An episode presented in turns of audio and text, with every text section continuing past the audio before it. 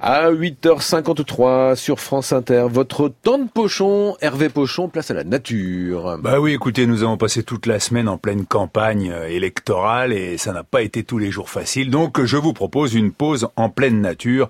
Écoutez ce ruisseau de montagne qui coule là. On y Ah, est là, ouais, là, on voilà, y est là. Voilà, on décontracté, comme on dit. Petite bouteille hein. de vin blanc au frais. hein. Exactement, on, Voilà, le met dans, voilà. on- on le met dans le ruisseau pour qu'il reste frais.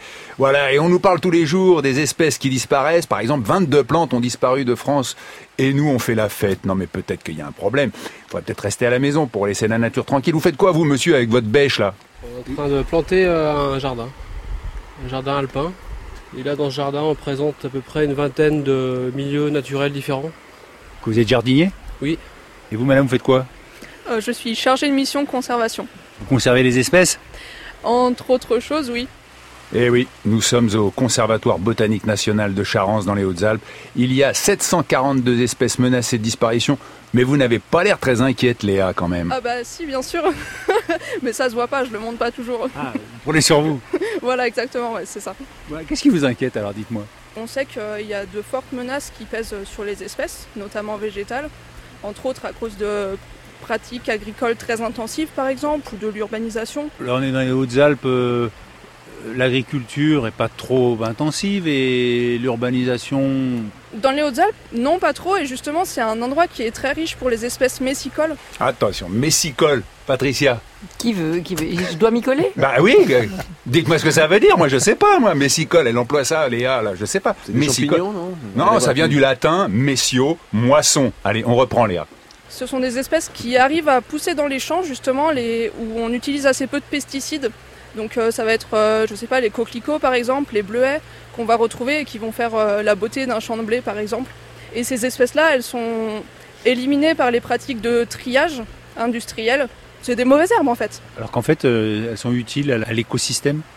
Elles sont utiles euh, notamment aux pollinisateurs et on essaye de les éliminer parce qu'on pense qu'elles diminuent les rentabilités des champs. Voilà, donc je vous le dis, peut-être il faut rester à la maison pour laisser ces coquelicots pousser tranquillement.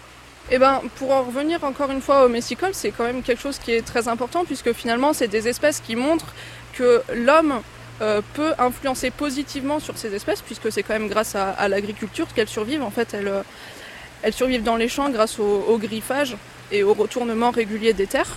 Et du coup, euh, on essaie quand même de les éliminer alors que c'est quand même un beau symbole de euh, la communion, on va dire, entre l'homme et la nature. Bon, alors donc on peut peut-être aller dans la nature quand même, l'homme il n'est pas tout pourri. Et alors ce week-end, c'est la fête de la nature, vous faites quelque chose Alors euh, oui, il y a un itinéraire euh, qui est prévu en fait dans le cadre euh, d'un programme qui s'appelle Jardinalp. Et le but c'est d'emmener du public sur un itinéraire, donc c'est le- un itinéraire très connu, le canal de Charence, en vélo pour découvrir un petit peu la nature qui nous entoure. Bon, alors il est 8h56, le départ est à 10h30 du parking de Nivoul. Et c'est gratuit, mais bon, il n'y a pas plus de 10 personnes, parce qu'il faut quand même respecter la nature, pour Sinon, pas arriver en on- troupeau, quoi. On peut aussi se coucher dans le foin avec le soleil pour témoin. Oh, bah voilà, avec vous, Patricia, ça Avec va être merveilleux. Mireille et Bon, Jean-Noël. et vous, monsieur le jardinier, qu'est-ce que c'est que ces petites fleurs roses, là, s'il vous plaît Celle-ci s'appelle la silène de Suède. Vous lisez l'étiquette ou vous le savez Non, non, non, non, je dis pas, regardez, c'est plein que vous regardez aussi. À l'étiquette, si vous voyez, c'est marqué en latin. Je vous donnais le nom français. Donc en, en latin, c'est Viscaria alpina. Mais alors, euh, enfin, est-ce qu'on a raison de fêter la nature ou au contraire, euh, non, la nature est en crise et il faudrait pas la fêter, il faudrait la, la protéger. Non, après, ce qui, ce qui est bien avec la fête de la nature, c'est que les gens euh, sortent un peu et euh, s'intéressent. Il y a des thématiques, ils sont assez, peuvent être aussi assez curieux pour euh, voir des choses euh, qui sortent de l'ordinaire. Alors justement, là, il y a un couple qui passe avec un chien en liberté dans ce jardin botanique. Excusez-moi, me- mais je suis pas de la police, mais quand même, il faut peut-être attacher, va attacher votre chien pour respecter le jardin. hein. Bah, tant qu'ils sont éduqués, ça va. hein. Des fois, c'est pas le chien qu'il faut attacher, c'est le maître. Voilà, des fois, c'est pas le chien qu'il faut Exactement. attacher, c'est Ça, le je suis maître. bien d'accord. Ah, vous êtes d'accord, Patricia, hein, ça m'étonne pas. Un chien en liberté peut être très sage. Oui, bon, enfin bon, il peut aller bouffer les plantes aussi. Non, hein, arrêtez. attention. Bon, enfin, continuons la visite. Euh, une question, les enfants Est-ce que vous préservez pas des espèces euh, animales Non, on est un conservateur botanique, donc on s'occupe que de la flore sauvage. Et pourquoi ça vous a plus tenté la flore euh, botanique que la flore animale La flore animale, non, Ouais. ça n'existe pas. Les compétences se répartissent, on peut pas être spécialiste sur tout. Et au niveau des conservateurs botaniques, on se spécialise sur la flore et la végétation. C'est quoi qui gazouille là On entend un oiseau C'est le merle, le merle noir.